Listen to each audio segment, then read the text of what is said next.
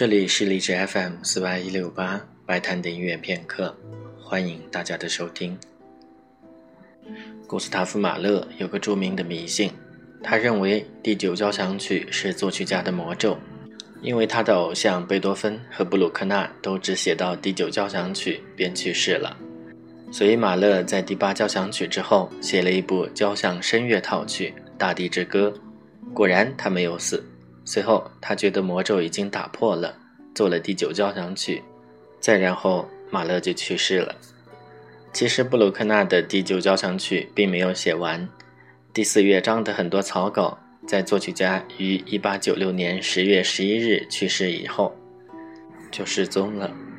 现在的大部分第九交响曲的演出和录音都只有三个乐章。虔诚的天主教徒布鲁克纳。他人生当中的最后一部交响曲，体现者是亲爱的上帝。以前的节目当中曾经播放过英国作曲家霍尔斯特的行星组曲，相对来说，布鲁克纳的音乐更像是写给星星的音乐。下面就请大家和我一起来听布鲁克纳第九交响曲的第一乐章。